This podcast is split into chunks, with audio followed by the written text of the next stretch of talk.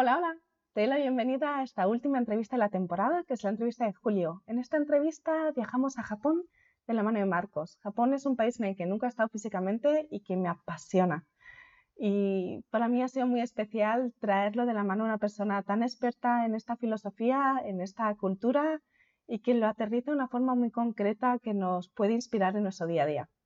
Además, recordarte que tienes esta y todas las entrevistas en el canal de YouTube, en iTunes, en Spotify, en Evox, no sé si en algún sitio más. Igualmente tienes los enlaces siempre en el post. Todas las preguntas, algunas frases de la entrevista y si se nombra algún libro o cualquier cosa, siempre tienes todos los enlaces en el post, que en este caso es sencillezplena.com barra marcos y ahí encuentras toda la información. Por mi parte, simplemente desearte que disfrutes de esta entrevista, espero que te aporte valor y nos vemos en septiembre con más charlas minimalistas. El mundo de lo material mm, no es algo de lo cual te puedas deshacer ni quizás debas deshacerte, ¿no? No es, no es tampoco para que nosotros nos vayamos a una cueva sin nada y vivamos totalmente alejados de lo material, sino es tener una relación con lo material que sea beneficiosa.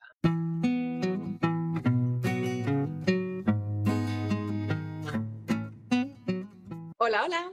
Te doy la bienvenida, pero hoy te doy la bienvenida con un té.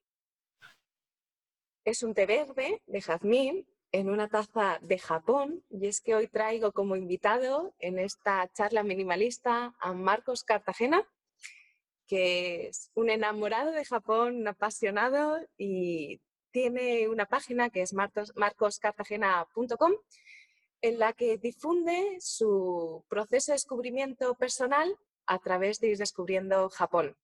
Y Marcos ha escrito un libro, que es este que tengo aquí, que es el sistema Hanasaki, que es sobre el que vamos a estar hablando, y son los nueve pilares de la vida con sentido en relación a Japón, que son estos pilares que Marcos ha aprendido después de más de 16 años investigando y descubriendo este maravilloso país. Así es que para mí es un placer darle la bienvenida a Marcos y, y decirle que, bueno, pues que me encanta tenerte por aquí, que en este caso es raro porque normalmente nos vemos en persona y se me hace raro verte en pantalla, eso en los pocos casos.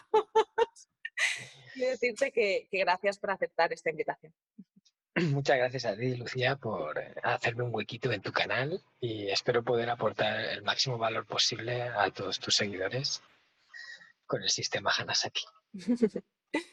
Antes de nada, ¿cómo ha acabado un chico de Alicante hace 16 años, ¿cómo acabó yéndose a Japón, no? ¿Por qué Japón? ¿Cómo, has acabado tú hablando de esto? es muy buena pregunta, me la hacen mucho. Pues a ver, eh, todo vino por un sueño, un sueño que tuve cuando tenía 18 años. Eh, por varias razones que me fueron acercando a Japón, yo decidí que un día me iría allí, estaría estudiando y aprendiendo japonés allí en Japón. Yo tuve un flechazo con el idioma japonés, ¿no? Me pareció un idioma súper bonito. Y luego siempre me había fascinado la cultura japonesa. También era un país a nivel económico muy fuerte, entonces pensé que aprender japonés sería muy buena idea.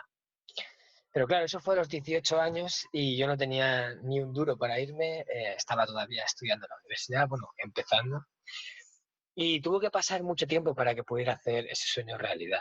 Realmente estuve prácticamente 10 años, eh, pico y pala, pico y pala, con que me voy a ir a Japón, me voy a ir a Japón, hasta que por fin pude atar todos los cabos y, lo hice realidad, ¿no? Hice las maletas y me fui y pasé un primer año allí en Japón que me cambió literalmente la vida. Yo siempre digo que ese primer año en Japón fue como vivir cinco años en España por el volumen de experiencias diferentes que yo tuve. Sí, nosotros, yo he viajado bastante, ¿no? Y hay algunos países, especialmente los que decíamos, las personas que estábamos aquí, un año aquí es como un año perro. sí. Equivale más años. ¿Por qué dirías? ¿Qué es lo que, en qué sentido te refieres a que te cambió la vida? Pues a ver, Japón es como un mundo dentro de otro. Realmente es un país súper diferente a todo, incluso a, los mismos países que hay en Asia. ¿no? El hecho de que fue una isla que permaneció mucho tiempo aislada del resto del mundo, eh, hizo que se desarrollaran de forma diferente. Entonces, cuando tú llegas desde España y te encuentras con, una mentalidad que no tiene nada que ver con lo que has visto hasta ahora, con una forma de hacer, con una forma de, pensar incluso porque el mismo idioma japonés ya está estructurado de forma en que tienes que cambiar tu forma de pensar para poder hablar en japonés, ¿no? Eso es lo que realmente lo hace complicado. Pues eso a mí personalmente me impactó muy fuerte. Yo allí en, Japón encontré cosas que pensaba que eran imposibles viviendo en España y allí vi que, que se hacían realidad. Vi que había cosas que yo buscaba o quería o deseaba que estuvieran aquí y las encontré allí. También encontré cosas allí que le faltaban y que aquí en España teníamos. Por eso yo siempre digo que España y Japón son dos países que se complementan muy bien, porque lo que uno tiene bueno es lo que les falta a nosotros y viceversa. Mm. Mm. ¿Nos pondrías algún ejemplo concreto de alguna de estas cosas que crees que puede aportar Japón y que crees que en algún sentido puede aportar España, como un ejemplo concreto de este, de este complementarse? Sí. Pues mira, en Japón, tú cuando llegas percibes eh, una serie de valores que se respiran casi en el aire. Es una de las cosas que a mí más me impactó. Ese respeto, esa educación constante, esa amabilidad de, la gente en los servicios, en cualquier lado que vayas a comprar, siempre te atienden con una sonrisa. ese civismo. Que cuando ocurre algo, mm, un cataclismo o lo que sea, todos se apoyan, todos se ayudan, todos se respetan, ¿no? Incluso tienen una cultura por devolver eh, los objetos perdidos, ¿no? Eh, perder cosas muy valiosas y recuperarlas, ¿no? Cosas que dices en España las darías completamente por perdidas. Aunque a veces ocurre el milagro y aparecen, pero lo normal es que, pues lamentablemente alguien se las quede allí. Lo más normal es que te las devuelvan, ¿no? De todo eso, en, España lo vemos casi como un mito, como algo imposible, y allí es el pan de cada día. No, les sorprende, de hecho, cuando pierden algo ni siquiera se asustan, porque saben que lo van a recuperar. Esa es una sensación que dices, ostras, te choca mucho al principio. Y sin embargo, en España, eh, por ejemplo, somos personas que, vivimos, creo que con más pasión la vida y disfrutamos más de quizás las pequeñas cosas. De hecho, los japoneses tienen muy buena imagen de los españoles, ¿no? Y cuando les dicen que es español, dicen, oh, España, tal, eh, eh", le dicen los toros, ¿no? Eh, las sevillanas, ven esa parte de, enérgica. De hecho, ellos dicen que nos definen como un país que es Yonets Tekina Kuni, que significa Yonets es pasional, Tequina es como cuando conviertes ese adjetivo para decir que algo es apasionado. ¿no? entonces Japón, o sea, España es un país como con sangre caliente eh, que vive las cosas con intensidad. Y en Japón son más recatados, un poco más sobrios para esas cosas. Y por un lado les gustaría poder sacar también ese lado de, de disfrute y de, no, no, importarme lo que piensen los demás y hacer las cosas que quiero. Mm. Una de las cosas que, has destacado, y yo creo que, también se refleja ¿no? en tu forma de compartir en relación a Japón y, que decías ¿no? que te cambia la forma de pensar porque cambia incluso la, forma en la que construimos las palabras.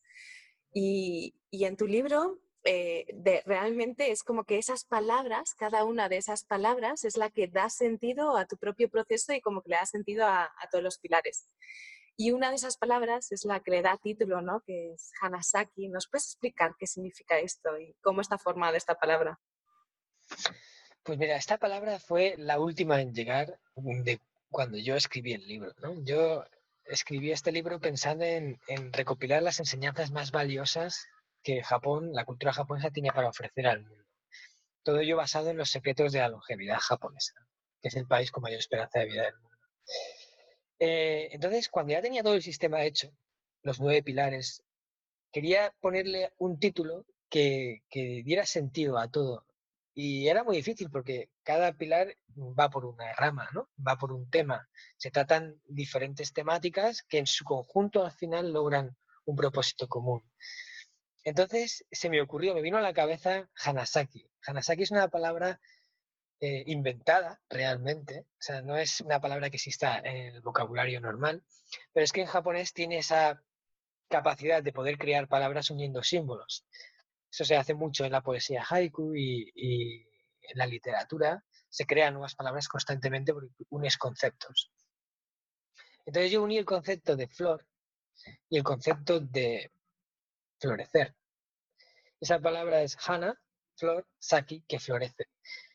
Es el sistema de la flor que florece, porque al final, si aplicas todos los pilares, si aplicas todas las enseñanzas, la única consecuencia posible es que florezca la mejor versión que llevas dentro. Por eso es el sistema de la flor que florece. Me encanta. A mí también. Esta pregunta venía porque es que me encanta. Es muy romántico. Yo soy así. Sí, de hecho uno de mis tatuajes es una flor de loto por el, y tiene un sentido que, bueno, no va a cuento, pero está relacionado con, con un mantra que tiene una parte de, florecer. Y cuando leí el significado del sistema me pareció maravilloso, porque no es añadir nada. estos sistemas o estos nueve pilares no son para, para ponerte cosas de más, sino para simplemente eh, despegar lo que, lo que ya está. Uno de estos pilares, eh, creo que ya sabes por dónde voy, es el minimalismo. Por supuesto que como sabes es, mi pasión y, bueno, mi, filosofía de vida, en cierto sentido. Me gustaría que preguntarte, ¿cómo defines tú el, minimalismo? ¿Cómo se define, cómo lo defines tú a través de tu experiencia en relación a, Japón? Pues, eh, mira, mi experiencia con el minimalismo, empezando por ahí, llegó el primer día que entré en la que sería mi habitación durante un año en Japón. Yo me alojé en la clásica eh, Machilla de Kioto, es una casa tradicional, antigua, y cuando la dueña abrió la puerta y, vi la habitación prácticamente vacía, o sea, con un tatami, con una mesita en el centro, con una, un cojincito para sentarse, o sea, ni siquiera una silla, un cojín, ¿sabes? Yo lo primero que pensé, recién llegado de España es, ostras, esto, esto está por amueblar, ¿no? O sea, aquí voy a tener que ir a comprar algo al Ikea o, o sea, me sentía como muy vacío, ¿no? Sin cosas. Pero después de un mes allí, eh, viviendo en ese cuarto, o pasando mucho tiempo en ese cuarto y reflexionando, entre otras muchas cosas en lo que el cuarto me hacía sentir, me di cuenta de que ese espacio, o sea, ese lugar en realidad no estaba vacío, en realidad estaba lleno de espacio. Y yo siempre digo que no sé cómo muy bien describir la sensación que me aportaba eso, pero para mí era como si la energía tuviera sitio para circular, como si, como si nada se quedara estancado. Yo ahí recordaba cómo era mi cuarto en España, ¿no? Antes de irme, y había veces en las que me tenía que quedar mirando el cuarto con la, última chupinada que me había comprado de decoración para ver dónde lo colocaba, porque no había sitio posible ya. Y, entonces yo en esa habitación en Japón vi pues esos templos, esos lugares prácticamente diáfanos, prácticamente sin elementos decorativos, con lo justo para que sea hermoso, pero no esté sobrecargado, ¿no? Y a mí me daba mucha tranquilidad, me daba paz, me hacía sentir bien, me hacía estar como más concentrado. Entonces, para mí definir el minimalismo es, es como una corriente filosófica que, que promueve los beneficios de centrarte en lo esencial y de eliminar de tu vida lo superfluo, lo sobrante, para estar más concentrado en lo que realmente te importa y así estar mejor contigo mismo y más feliz. Me encanta. Es, ha sido curioso, ¿no? Porque cuando estabas hablando, eh, es ese que espacio que no está vacío, sino que está lleno de posibilidades. Ayer eh, estuve en, en, una reunión que fue homenaje, ha fallecido unas personas que ha sido mi mentor. Hicimos una reunión eh, especial de, de, de, despedida y, y, en la reunión yo compartí, ¿no? El, cuando yo entré en el grupo, ¿no? Él, él, me dijo una, en vez de decirme, Lucía, voy a ser tu mentor, que es lo que normalmente sería, él me dijo, en el club hay una persona que tiene un gimnasio vacío. Los amigos le dicen que está vacío y él les dice que no, que está lleno de posibilidades. y me ha recordado completamente esto. El minimalismo no es quedarse con un espacio vacío, sino con un espacio lleno de, posibilidades. No es una vida vacía, es una vida llena de posibilidades. Un concepto en el que, del que tú hablas, ¿no? Cuando, cuando hablas del minimalismo y, que me gustaría si, si, puedes compartir algo más, es la trampa del, del apego. ¿Nos compartes qué, qué entiendes tú por, por esta trampa? Yo en el, en, el, en el libro comento que evidentemente el mundo de lo material mm, no es algo de lo cual te puedas deshacer ni quizás debas deshacerte, ¿no? No es, no es tampoco para que nosotros nos vayamos a una cueva sin nada y vivamos totalmente alejados de lo material, sino es tener una relación con lo material que sea beneficiosa.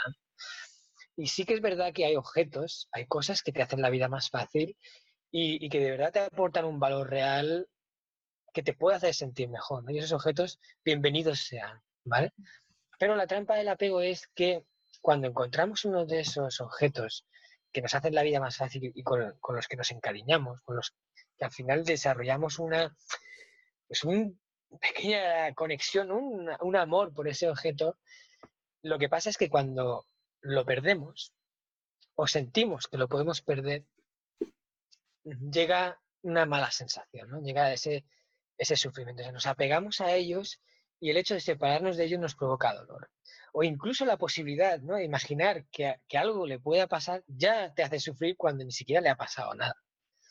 Entonces, yo trato de, fomentar esa relación con el objeto en el cual no estés apegado a él, disfrutes de él mientras lo tengas y el día que se vaya por la razón que sea, ya sea porque ha dejado de funcionar, porque se ha estropeado o porque tú mismo lo has roto sin querer o alguien te lo ha estropeado, ¿no?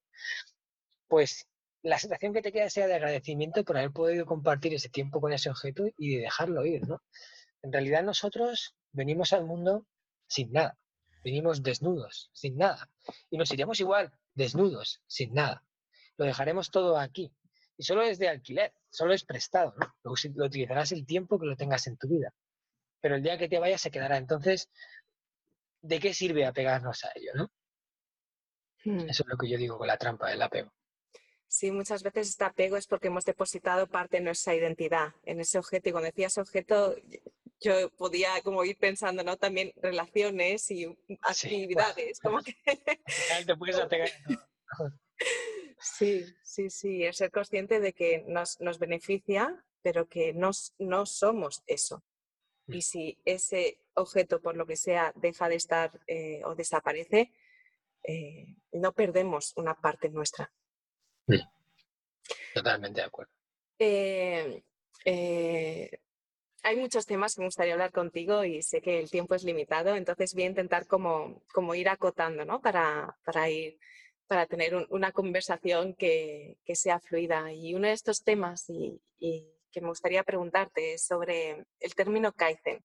Siento que es un término que, que, es uno de los que más hemos integrado, ¿no? Quizás, o de que los que más han aterrizado desde la cultura japonesa a nuestro día a día y que se aplica a muchas cosas, empezó con empresas, pero también se aplica a temas de coaching o desarrollo personal. Pero cuando estaba leyendo sobre Kaizen en relación a tu perspectiva, vi que había como unos matices que eran diferentes y que me gustaría que, compartieras eh, en este sentido. ¿no? ¿Qué, cómo entiendes tú? ¿Qué es el Kaizen? Pues, a ver, empezando por el significado de la misma palabra, ¿vale? Kaizen es una palabra compuesta de dos símbolos, donde Kai es cambio, Zen es bueno. En realidad la traducción literal es cambio bueno, aunque los japoneses la traducen más bien como cambio bueno constante, o sea, un cambio bueno que se persigue siempre. Por eso aquí en España o en Occidente la conocemos más como mejora continua, ¿no? Es la traducción habitual del Kaizen. Y este es un concepto que se ha utilizado mucho, sobre todo en el tema empresarial. De hecho, ahí en Japón, en las empresas el Kaizen van muy ligadas para mejorar la calidad de los productos y servicios, pero yo siempre digo que el Kaizen es algo que se puede aplicar a todo, ¿no? Ahora se está extendiendo más, ¿no? Por eso se aplica en el coaching también, se aplica en muchos ámbitos, pero al final el Kaizen es algo sencillo y es el tratar de hacer las cosas mejor la próxima vez de la que ya lo has hecho en esta. Porque incluso aunque ya lo hayas hecho bien, siempre hay un pequeño margen de mejora. Pero yo con el libro quiero ir un poquito más allá con esa palabra, porque para mí la esencia que esconde ya no es solo de hacer las cosas mejor. Yo digo que el Kaizen es evolución en vida. Esa es la, forma en la que yo le bauticé. Y me baso en la naturaleza. Para mí la naturaleza es el mayor ejemplo de Kaizen que existe. la naturaleza ha pasado de la, forma más ínfima, de la célula más miserable y pequeña, a estructuras complejas como por ejemplo un cuerpo humano, ¿no? los órganos, o sea, cosas que, que ni todos los físicos, químicos y biólogos juntos soñarían con poder diseñar. Y todo ha sido en base a pequeños cambios, uno detrás de otro, uno detrás de otro, siempre buscando la adaptación y siempre buscando la evolución. De forma aleatoria, sí, quizás. Pero el caso es que siempre ha ido mejorando. Y si la naturaleza en su conjunto persigue ese noble objetivo y nosotros que somos parte de ella, ¿por qué no aplicarlo también? ¿no? ¿Por qué no evolucionar? Y es que además el ser humano es el único animal en la faz de la Tierra que puede decidir evolucionar en vida, que puede decidir morir mejor que como nació. O sea, el resto de animales, el resto de vida, necesita morir y renacer para generar un cambio mejor. Sin embargo, el ser humano puede trabajarse a sí mismo y puede ser mejor persona el día que fallece que el día que nace. Y para mí esto es Kaizen. Es la voluntad de tratar de hacer siempre las cosas mejor, de ser mejor persona mañana de lo que ya soy hoy. Por eso yo lo bauticé como evolución en vida. Mm. El poder de las palabras, de nuevo. evolución en vida. Que está también muy relacionado con el, con el hecho incluso de florecer, ¿no? Con la propia palabra de Hanasaki. Exacto. Eh, hay algunos aspectos, ¿no? Y, quizás eh, hay aspectos que, pueden ser más interiores, ¿no? O conceptos que son más interiores como este concepto de la evolución en vida o del Kaizen y aspectos que quizás son más estéticos o que tienen unas consecuencias que pueden parecer más estéticas. Algo que, me llamó mucha atención es, es, un, es, un, momento en el que tú hablas de algo que tú bautizaste como los coches caja.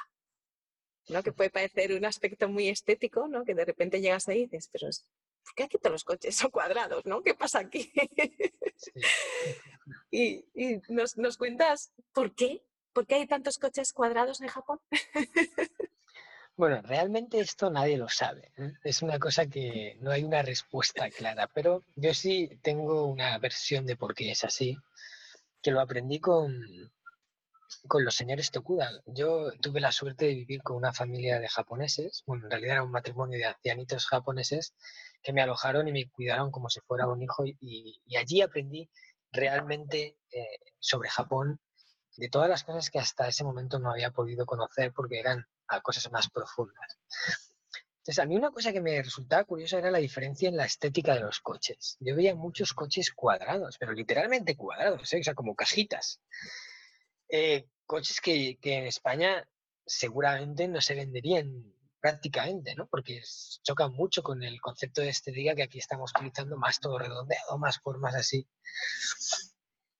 Y me preguntaba por qué. Y un día en una conversación con la señora Tokuda, Sanae-san se llama, eh, ella me dio una versión de por qué podía ser, porque ella pensaba que eran. Y es que en Japón, eh, bueno, en Japón ha pasado un momento de guerra muy duro, eh, en los años 50, una cosa así, estuvo metido en la guerra, en la Segunda Guerra Mundial, implicado en muchas guerras por Asia y luego la gran guerra contra Estados Unidos, en la que perdió y prácticamente fue devastado a un 80% o sea, quedó en la ruina. Entonces, eh, cuando tú estás en la ruina, cuando estás en la pobreza, aprovechas todo al máximo, ¿no? No te dejas nada, eh, todo le sacas partido, incluso las pieles de las patatas, a todo, ¿no? Y, y, ese querer aprovechar y no desaprovechar nada, se genera una palabra que se llama, que se dice mottainai.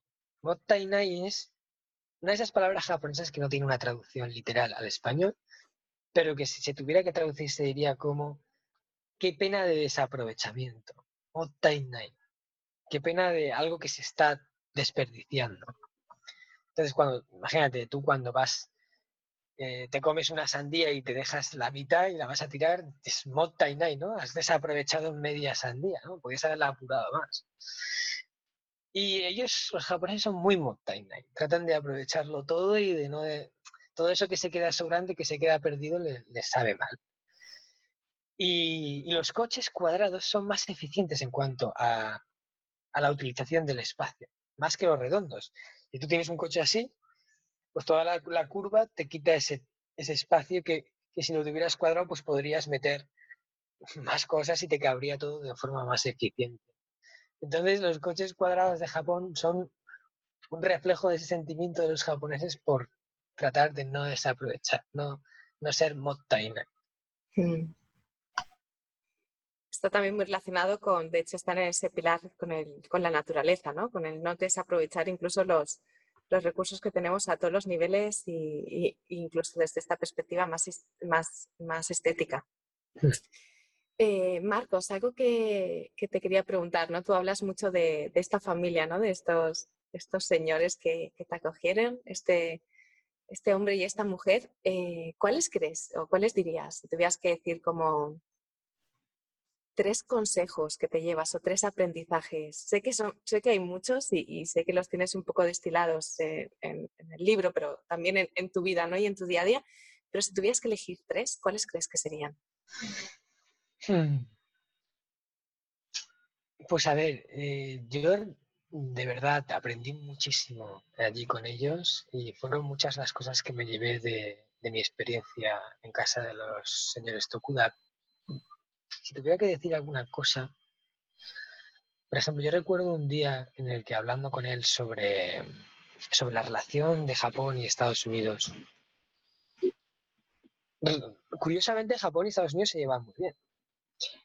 Y hace 50 años Estados Unidos y Japón estuvieron en guerra y, eran enemigos acérrimos. De hecho, Estados Unidos ganó la guerra y invadió Japón. O sea, lo, digamos, lo, se asentó allí para controlar todo, que Japón no volvía a, a establecer esa política y tal y sin embargo se lleva muy bien. Entonces yo me preguntaba, ¿por qué pasa esto? Lo normal es que los japoneses estuvieran odiando a los estadounidenses y esperando ese momento para vengarse. Pues eso es lo que normalmente ocurre eh, en general en, la mayor parte de las guerras con los países. Y yo le pregunté, al final le pregunté al señor Tokuda en una de estas conversaciones, ¿por qué se llevaban bien con los americanos ¿no? cuando habían tenido ese, ese conflicto tan grande? Y tanta gente había fallecido, había muerto a manos de ellos. Y lo que me dijo me, dejó un poco flaseado. ¿no? Él se quedó así como pensando como si fuera algo que tampoco se hubiera planteado mucho. Y entonces me dijo, los japoneses han perdonado a Estados Unidos. Y ahora buscamos la paz. Y, y fue como un... Ellos habían sabido cortar ese ciclo de odio que se perpetúa constantemente porque uno le hace una cosa y luego el otro se la devuelve y luego el otro se la devuelve más grande y, es una espiral hasta que uno de los dos lados decide cortar eso, perdonar y tirar para adelante. Y, eso ha dado fruto a una de las relaciones a nivel de países más fructíferas que ha existido, ¿no? Eh, a nivel económico se han ayudado muchísimo y Japón pasó de ser un país destruido por la guerra a ser la segunda potencia económica mundial, una isla en la que el 80% es bosque y montaña y no tienen prácticamente recursos naturales. Es una cosa increíble. Entonces, el, aprender a perdonar a pesar de es una cosa mucho más beneficiosa para el que perdona que para el perdonado. Y esa fue una lección que yo aprendí allí. Otra cosa que me llevo de los Tokuda es eh, su voluntad por regalar su tiempo yo allí mm, me quedé sorprendido de una cosa y es que los barrios en general, por ejemplo en Kioto, no tienen servicio de limpieza, no hay barrenderos. ¿Sabes quién se encarga de la limpieza de los barrios? La misma gente que vive en el barrio. En general, ¿vale? Se reúnen en, en reuniones de vecinos y se reparten tareas que hacen gustosamente, sobre todo jubilados, que ya tienen tiempo libre, pero muchos de ellos se dedican al voluntariado. Mm. Emplean parte de su tiempo regalándolo a otros para un beneficio común. El señor Tokuda se levantaba cada mañana eh, súper pronto, ¿vale? Y a las 7 puntual salía con una bolsa y unas pincitas de estas largas a recoger toda la escasa basura, porque claro, en Japón la gente no tira casi nada, pero, pero los pocos papelitos, las cuatro cosas que sí tiran, las recogía este hombre cada mañana. Mm. Y, aparte de eso, participaba en diferentes otros voluntariados. Entonces yo ahí aprendí lo valioso que es regalar también el tiempo a otras personas para crear esa, esa unidad de, de, comunidad en la, que, en la que todos estamos mucho mejor. ¿Esto crees que podría estar relacionado con un aspecto que es el Ikigai? ¿Y nos cuentas de paso qué es? Pues sí, yo creo que esto va muy relacionado con el Ikigai. Y el Ikigai precisamente es una de las eh, causas, una de los eh, de las razones que se ha detectado por lo cual los japoneses, sobre todo en las regiones de, más tradicionales, como la zona de Okinawa, que está considerada un paraíso de la longevidad, vivan tanto tiempo. Y es el Ikigai. Ikigai es una palabra compuesta de dos símbolos. Iki es vida, Gai es efecto o resultado. Aunque los japoneses la, traducen más bien como el sentido de la vida o aquello que hace que tu vida tenga sentido. Es la razón por la cual tú te levantas con energía cada mañana porque tienes algo que quieres hacer, algo que quieres ver realizado. es la respuesta a esa pregunta que muchas veces nos hacemos, ¿no? de, qué sentido tiene esto o para qué estoy yo aquí, y que cuando no encontramos respuesta se crea un gran vacío en nuestro interior. Se han hecho estudios en Japón en los que se ha visto que las personas que afirman que han encontrado su Ikigai viven más tiempo, una vida mejor y además suelen estar mejor en diferentes ámbitos de su vida aparentemente no relacionados con la longevidad, como es el tema del trabajo, su relación de pareja, sus relaciones con amistades. En general es un punto de equilibrio en la vida de una persona.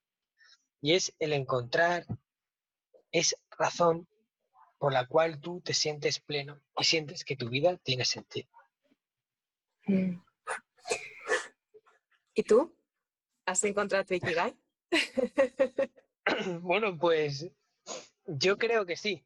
Oh, afortunadamente yo vivo cada día con la sensación de que yo tengo un Ikigai claro por el que vivir. No siempre ha sido así, porque al final el Ikigai hay veces que lo encuentras en un suspiro, hay gente que, que escucha un violín una vez y se enamora del sonido y siente que él tiene que, que reproducir ese sonido para deleitar a otros y ya desde ese momento no se separa del violín, ¿no? Hay gente que tiene esa suerte y otros que no, como yo, por ejemplo, que nos pasamos buscando, buscando y tropezándonos en muchas cosas hasta que damos con él.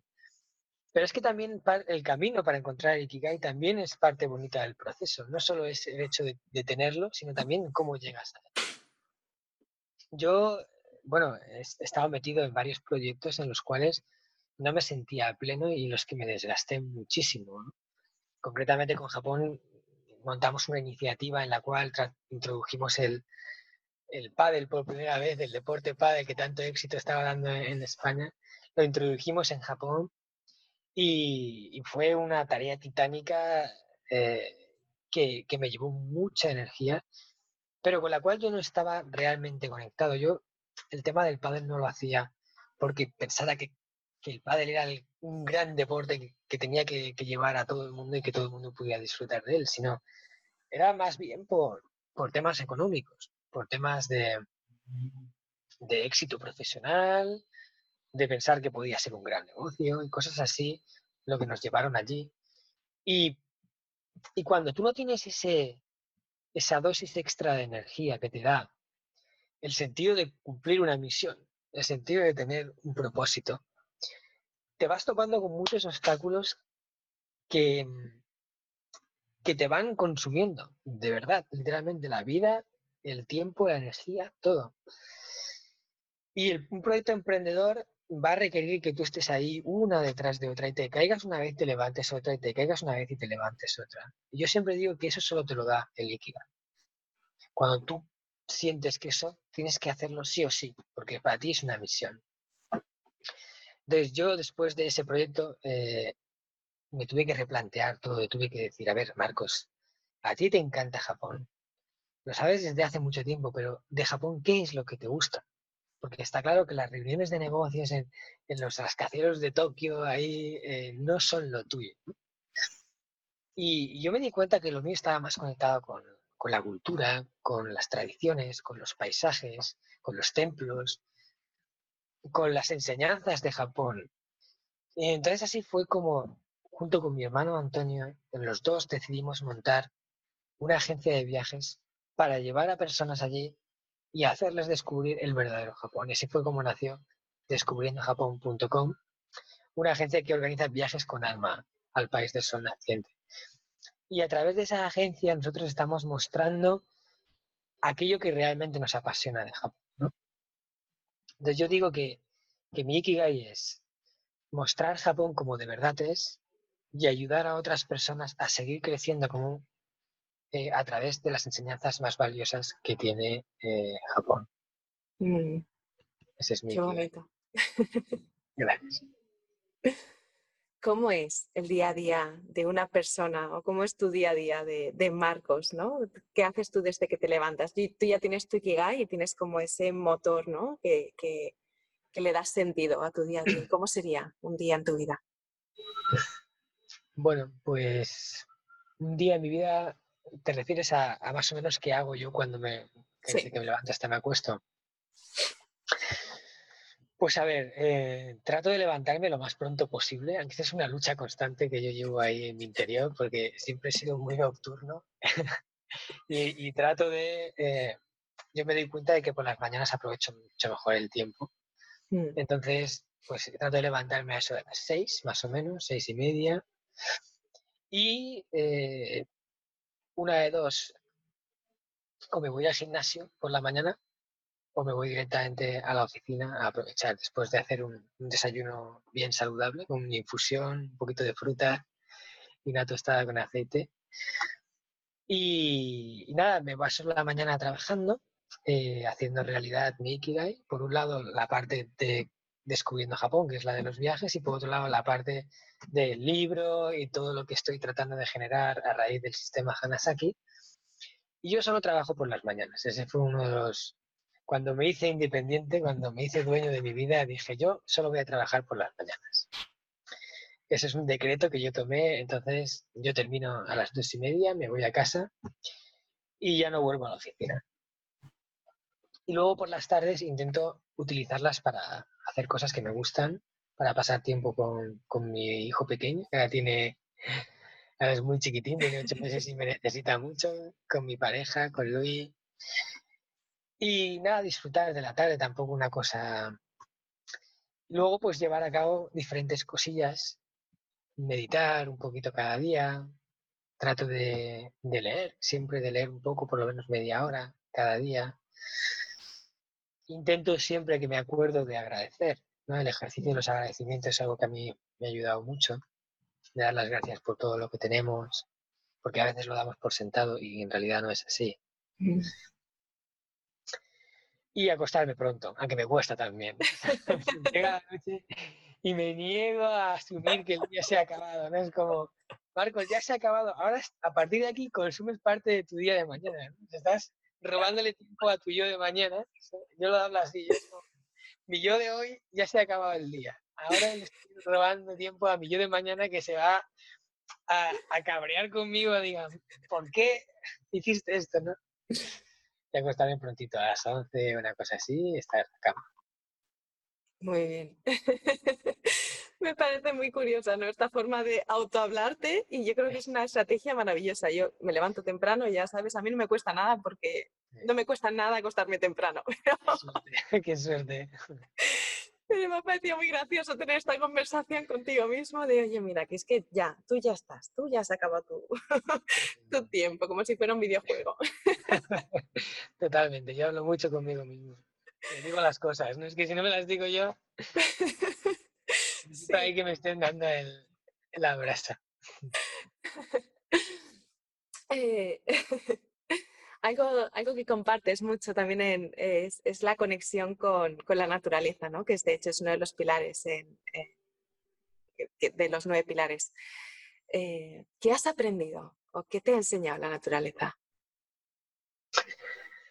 Pues la naturaleza me ha enseñado muchas cosas. Yo creo que es uno de los grandes maestros y sobre eso hablo en el libro que está enseñando al ser humano constantemente nuevas formas de seguir prosperando y de resolver problemas que hasta ahora no le encontraban solución. Yo, si tuviera que decir qué es lo que me llevo de la naturaleza, diría, primero me llevo que la naturaleza es una maestra en el tema de adaptarse al cambio. Siempre que ocurre algo en la naturaleza, se adapta. Tarda un poco más o un poco menos, pero se adapta a ese cambio, sea cual sea el cambio. Siempre hay una forma de fluir después de que algo disruptivo altere la situación. Y eso es súper importante para nosotros. De hecho, uno de los mayores problemas que tienen muchas personas es la incapaces de adaptarse al cambio o negarse al cambio.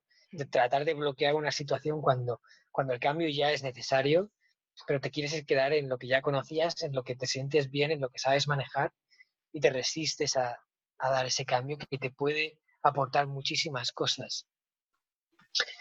La otra lección fue la que, la que nombro en el Kaizen, la de evolucionar en vida. La naturaleza siempre está en evolución, siempre trata de hacer las cosas mejor mañana de como las hace hoy. Y yo trato de emular a la naturaleza en ese sentido. Y la última aprendizaje fue eh, así más impactante en mi vida fue lo de, lo de fluir, ser capaz de fluir. Y aunque tú te fijas un objetivo, el camino no tiene por qué ser el que tú habías planeado en un principio. Y aunque sí que es bueno planear para tener una guía, es muy importante ser capaz de dejar de llevar y fluir. Porque es como hacer los ríos, ¿no? Un río llega al mar. Pero ¿cómo llega al mar? Si encuentra una roca, la fluye y luego la, la rodea, no se queda atascado en algo. Y esa fue la, gran lección que es, que más me acuerdo muy bien, que también lo nombro en el libro, eh, la primera vez que yo vi una entrevista de, Bruce Lee, artista marcial y actor al que yo le tengo mucho, mucho cariño. Y Bruce Lee, además, mira, de hecho, si no te importa, te voy a leer la reflexión que hacía, porque para mí fue... Me encanta, sí, adelante. Una reflexión muy bonita. La voy a leer directamente en español, ¿vale? Para no hacer la traducción después. Y él decía, no te establezcas en una forma, adáptala, construye la tuya propia y déjala crecer. Sé como el agua, vacía tu mente, sea amorfo, moldeable, como el agua. Si pones el agua en una taza, esta se convertirá en la taza. Si pones el agua en una botella, se convertirá en la botella. Y si pones el agua en una tetera, se convertirá en la tetera.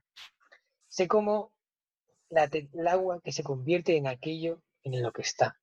Porque el agua puede fluir o puede chocar y romper.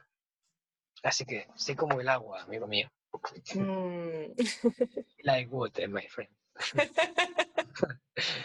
Todos conocemos eso gracias al anuncio de BMW que lo puso de moda. un punto positivo. sí. Esto me recuerda, eh, yo he hecho distintos retiros en, mi vida y, algunos de ellos de silencio y en uno de ellos eh, pasé mucho tiempo sola, sin distracciones y, tenía enfrente de mí una palmera. ¿no? Me pasé mucho tiempo tumbada en una hamaca y tenía frente a mí una palmera. Y recuerdo en los días de viento ¿no? que yo pensaba, yo la bauticé como Raúl, porque para mí en mi coherencia, porque ya tantos días sola como que empecé a hablar con, con Raúl, que era la palmera. nombre, ¿no? Ese nombre, sí. Yo recuerdo que yo me planteaba y digo, ¿y no le molestará a esta palmera el viento? ¿No? Está ahí resistiendo y, y el viento tan fuerte que llega y, dentro de mí llegó una respuesta que probablemente no fuera de la palmera, pero, pero yo sentí como si Raúl me contestase y, y me decía, Lucía, yo no me resisto al viento, yo no lucho contra él. Nosotros bailamos juntos.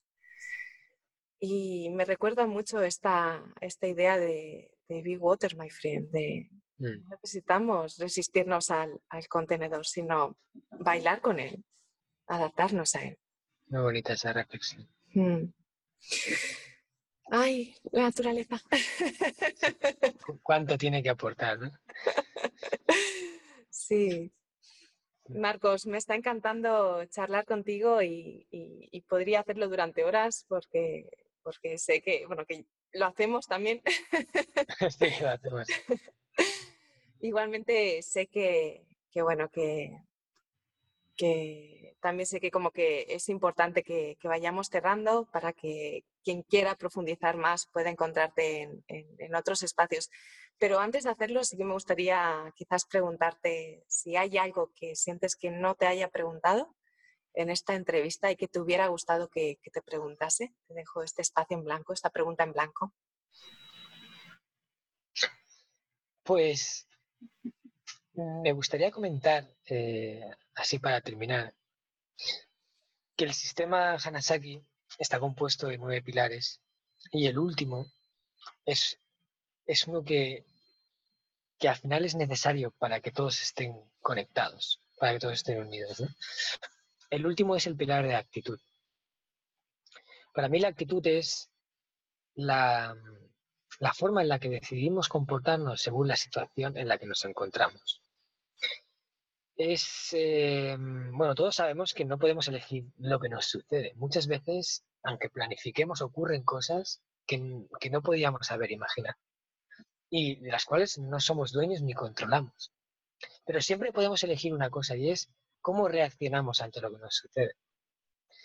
Y para mí la actitud es fundamental eh, para la vida en general, ¿no? Y por eso lo dejé para el último.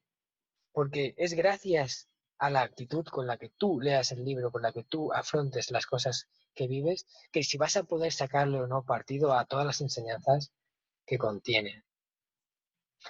Entonces, eh, siempre me gusta nombrar esta parte porque es, es muy necesaria. Es como si yo te diera, imagínate, un mapa del tesoro y te dijera, mira, el tesoro está aquí, tienes que recorrer esta zona. Pero al final solo hay una persona que puede recorrer el camino y, coger el tesoro, y es uno mismo. Y solo el que, el que se lanza al bosque, el que corta las lianas, el que atraviesa el río, el que le pican los mosquitos, el que no duerme por las noches, el que se adentra en la cueva oscura, es el que llega y coge el tesoro. Y eso se hace gracias a la actitud. La actitud. Esta sería una de, otra palabra, ¿no? que, acompaña. Eh, suelo hacer una pregunta siempre al final de, las entrevistas y si nos recomiendas un libro, pero en tu caso concreto me gustaría cambiarla. Ah, Te voy a pedir que, que nos regales tres palabras puedes haberlas usado durante la entrevista en esta charla o, puede que no, pero sí que me gustaría que, nos compartieras tres palabras y por qué las, las compartes o por qué nos las ofreces. Pues mira, ya que estamos hablando de Japón, ¿qué tal si te comparto tres palabras bonitas de Japón? Me encanta.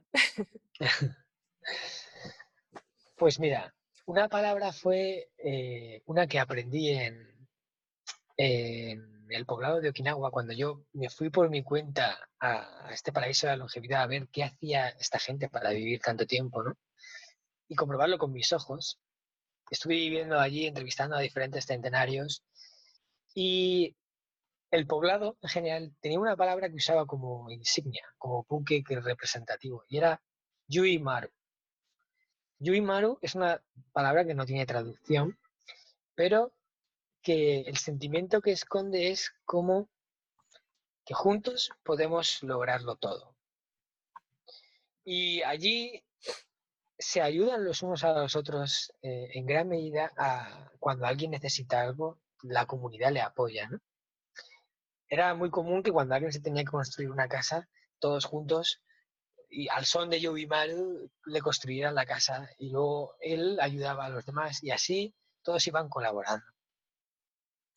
A mí esa palabra me encantó y, siempre me gusta compartirla. Otra palabra es eh, Nankuru Naisa. Nankuru Naisa es una palabra también del dialecto de ahí de Okinawa, que en realidad es una palabra, pero, pero si lo analizas bien, es como una frase, una frase que se ha convertido en palabra. El significado es que con el tiempo todo se arregla. Y y la traducción literal es como Nan Kuru Naisa, es como Nan algo, Kuru vendrá, Naisa, ¿verdad? Es como algo vendrá, ¿no? Es cuando algo va mal, cuando las cosas van mal, Nan Kuru Naisa se dicen los unos a los otros para aliviar un poco eso y decir, con el tiempo, esto, este, este, este pozo negro en el que estás será un punto, un puntito dentro de un panel blanco. Y al final, con perspectiva, todo lo que nos ocurre no es tan grave. Mm. Y la otra es eh, una que va muy acorde, esa te va a gustar a ti. Porque va muy acorde, también la nombro en el libro y, con, el, concepto de minimalismo, y es Tegawa. Tegawa es una palabra que, que tampoco tiene traducción, pero significaría algo así como no te compliques, simplifica, ¿sabes? No te líes, no, es como cuando empiezas allí a pensar cosas muy complicadas, a, tratar de encontrar, de buscarle las cinco piernas al gato, ¿no? Le dicen, te agua. simplifica, no te líes, vive una vida más sencilla mm. y disfruta. Muchísimas gracias por estas palabras, muchísimas gracias Marcos por tu tiempo y por de verdad aportar tanto valor a través de la entrevista y a través de este libro maravilloso que recomiendo encarecidamente. Si alguien quiere eh, ponerse en contacto, saber más de ti o, bucear un poco más o, ver posibilidades de, hacer cosillas contigo, ¿dónde puede encontrarte? Bueno, pues eh, principalmente podría encontrarme en mi web personal, eh, marcoscartagena.com, donde hablo sobre el sistema Hanasaki, en el que escribo un blog en el que trato de, contar un poco, pues, no solo reflexiones extraídas del libro, sino también reflexiones mías sobre la vida. Eh, luego también pueden seguirme en Facebook, en Marcos Cartagena, en el que también voy haciendo publicaciones, Instagram. Y luego, si pudiera estar interesado en conocer Japón eh, y en ir en un viaje con alma, como nosotros decimos, para conocer ese Japón auténtico, pues nosotros estaríamos encantados de llevarle a través de nuestra agencia de viajes especialista en el país del sol naciente que se llama descubriendojapón.com. Pues muchísimas gracias, Marcos. Yo os invito de verdad a, ir un poquito más allá y a descubrir todo lo que Marcos tiene que aportar, porque esta entrevista ha sido simplemente una pequeña parte, un fragmento de algo que, va mucho más allá, que a veces son cosas muy sencillas y bueno, como sabes, yo creo que esas cosas tan sencillas muchas veces son las más poderosas. Así es que, Marcos, muchísimas gracias por tu tiempo, por tu generosidad y, por tu compartir. Muchas gracias a ti, Lucía, por la entrevista tan maravillosa que me has hecho. Seguimos. Os mando un abrazo y vamos hablando. Chao.